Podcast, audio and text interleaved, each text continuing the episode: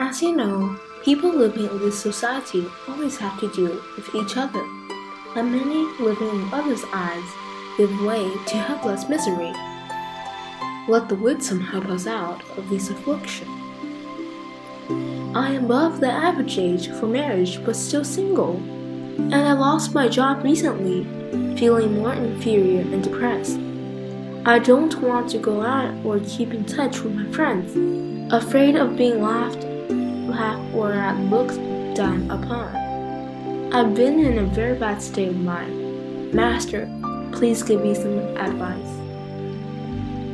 The road of life is to walk by yourself, not to live in others' eyes. It would be quite foolish to fail in facing difficulties in one's own life for fear of others' opinion. In fact, no one but yourself is responsible for your own life.